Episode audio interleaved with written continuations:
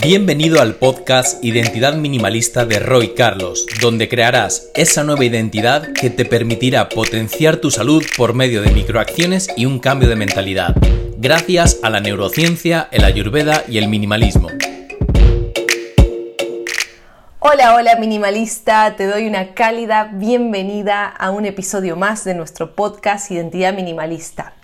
En el episodio de hoy voy a intentar explicarte algo que venimos investigando hace mucho tiempo con Carlos y que es de real importancia que hagas esto consciente, ya que el escenario que nos presenta el mundo actual no es lo más fácil ni, ni nos lo está poniendo simple de trabajar. Así que hoy traemos en el episodio número 31 el vacío existencial enferma según la neurociencia. Mi nombre es Rocío Jiménez y durante los siguientes minutos voy a contarte de forma simple algo que pasa dentro del órgano más importante de nuestro cuerpo, el cerebro te voy a hablar de algo que seguro has sentido alguna vez y probablemente o hayas escuchado a alguien y es esto, este famoso vacío existencial y de alguna manera te voy a explicar cómo se manifiesta, porque para que lo entiendas y para que veas que seguramente has pasado por ello. ¿Quién es el responsable de este vacío existencial? Y te voy a dar una herramienta minimalista que es infalible para comenzar a mejorar esta circunstancia o comprenderla. Y algunas cositas más que no quiero anunciarte todavía. Durante este episodio necesito que actives tus sentidos, que estés aquí conmigo porque el hecho de contarte lo que te voy a compartir hoy ya estará haciendo un cambio en la plasticidad de tu cerebro, obviamente para mejor. Y aunque quisieras, eh, no podrás escaparte de, de, empezar a cambiar porque estarás siendo consciente de una nueva herramienta que puedes implementar en tu vida. El conocimiento es poder y hoy vas a replantearte muchas cosas a tu alrededor que tal vez puedan hacer que estés enfermando. Gracias una vez más por acompañarnos en este lunes. Comencemos con toda la energía que se merece este lunes y todos los días de la semana.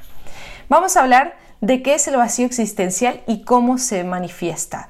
Y te lo voy a responder con una pregunta. ¿Te ha pasado de estar en tu supuesto momento de gloria en tu vida y de pronto decides parar y te sientas en un sillón, en un parque, en la playa o en cualquier parte donde estés ahí un poco tranquilo y la angustia empieza a invadirte. Sientes que todos los días son iguales, que te falta algo, que no sabes qué es, pero que no, nada es suficiente, eh, sientes monotonía, aburrimiento, apatía. Es como un vacío literalmente que te invade por todo el cuerpo.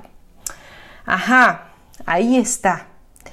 Esta es la mejor forma de definirlo, porque si no lo has sentido es porque nunca te has parado a pensarlo en verdad. Te voy a contar uno de los míos más absurdos que he tenido, pero al mismo tiempo fue una de las mayores revelaciones de mi vida. Y es que en el año 2016, Carlos y yo estábamos viviendo en Miami. Eh, estábamos viviendo literalmente después de mucho esfuerzo el famoso sueño americano. Yo estaba trabajando como presentadora de un programa de fitness y nutrición. Vivíamos en un apartamento que en mi vida pensé que podía vivir. Yo vengo de un sitio eh, de Argentina muy humilde y realmente para mí esto era inviable en el futuro de mi vida.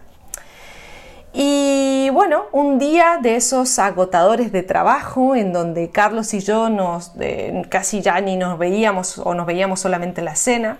No me acuerdo muy bien cómo fue, pero bueno, decidí ir a meditar a la playa en la noche y, de pronto en la meditación me entró como una sensación de, dolor, como de vacío y comencé a llorar como una niña pequeña.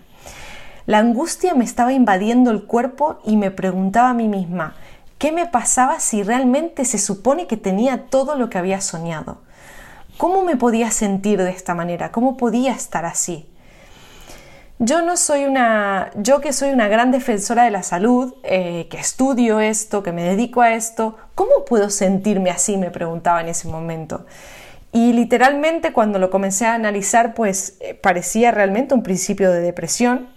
Eh, y obviamente me enfoqué en entender qué estaba pasando, porque me, empezó, me pasó una vez, pero luego se volvió a repetir en otros determinados momentos en la misma etapa de mi vida.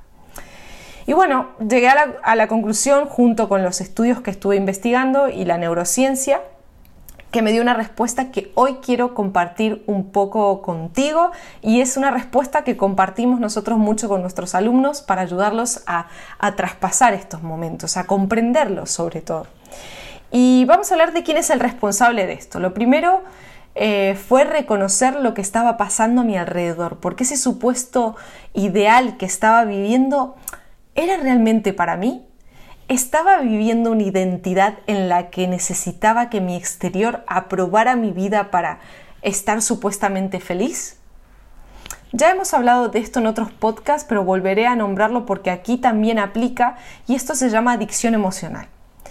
Mi persona necesitaba que diariamente me recordaran que mi vida era perfecta, perfecta. ¿Perfecta para quién? Para el estereotipo social, pero mi pregunta era, ¿realmente esta soy yo? Pues obviamente automáticamente nuestro ser interior dijo, en este caso, claro que no.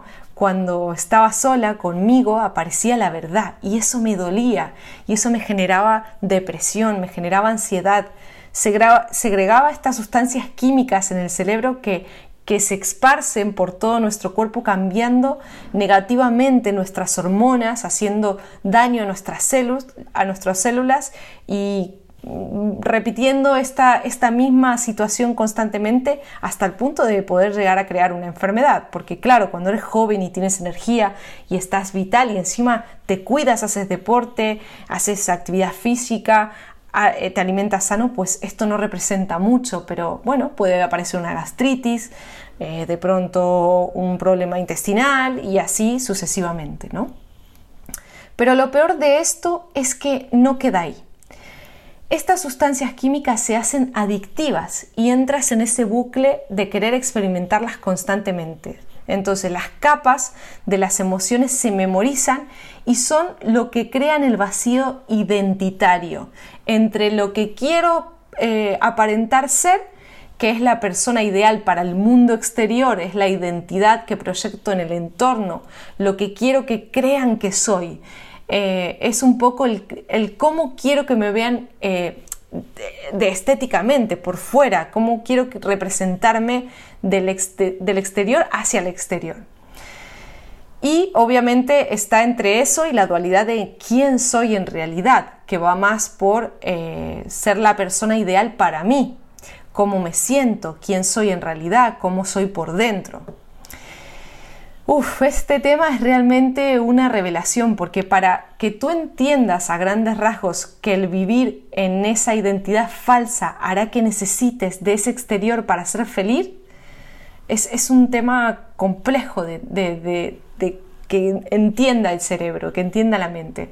Pero tú y yo sabemos que cuando estás en silencio y miras a tu alrededor y lo que ves no representa tu interior, aparece ese vacío, ese vacío existencial. Por más que en el exterior estés viviendo esta vida idílica, ¿no? que supuestamente es la que nos han dicho que es lo mejor. El vacío varía de una persona en otra. Esto es lo que explica la ciencia. Quienes somos en realidad y quienes aparentamos ser están separados por los sentimientos memorizados en distintos momentos de nuestra vida. Cuanto más grande es el vacío, se debe a más adicciones a emociones memorizadas del pasado, desde que somos pequeños y sobre todo la neurociencia explica que las que más acumulamos están en la adolescencia y están relacionadas a, los traumatismos que nos genera pues el tener que encajar de alguna forma en un grupo, en una sociedad, en una forma de pensamientos. Como identidad nos aferramos al mundo exterior para recordarnos a nosotros mismos la imagen que queremos proyectar. Esta imagen se convierte en nuestra personalidad que a su vez necesita de este mundo exterior para recordar quién es. Parece un trabalenguas, pero es real. Esta personalidad hace todo lo posible por ocultar lo que siente en realidad para quitar la sensación de vacío que claramente eh, pues viene de, y se apoya de estos sentimientos de, del coche que tengo, del, de yo trabajo en esto, de conozco a estas personas y finalmente es quien cree ser con la relación a todo lo que nos rodea. Pero esto es distinto a quienes somos, de lo que sentimos, sin los estímulos de la real, de la realidad exterior.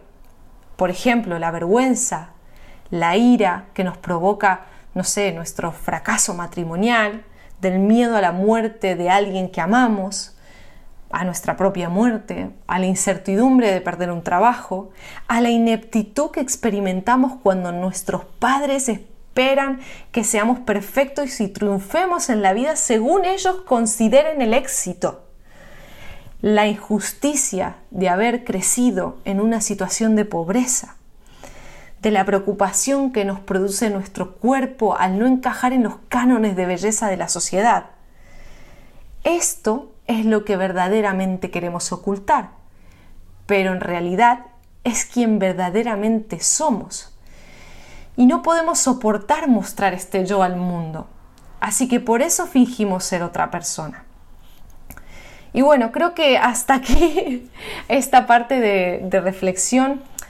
Aquí vamos comprendiendo el punto a donde queremos llegar y podría extenderme y hablar mucho más de esto porque es un tema que amerita eh, expansión. Y hoy mm, te resonará, pero mañana probablemente te olvides de él y por eso quiero darte una clave que para mí nunca falla. Que te la he dado ahí un poco en, lo que te he comentado hasta ahora, pero te la quiero dar un poco más en orden para que la comprendas. Ya sabes que el minimalismo es la filosofía fundamental del trabajo de estos nuevos hábitos.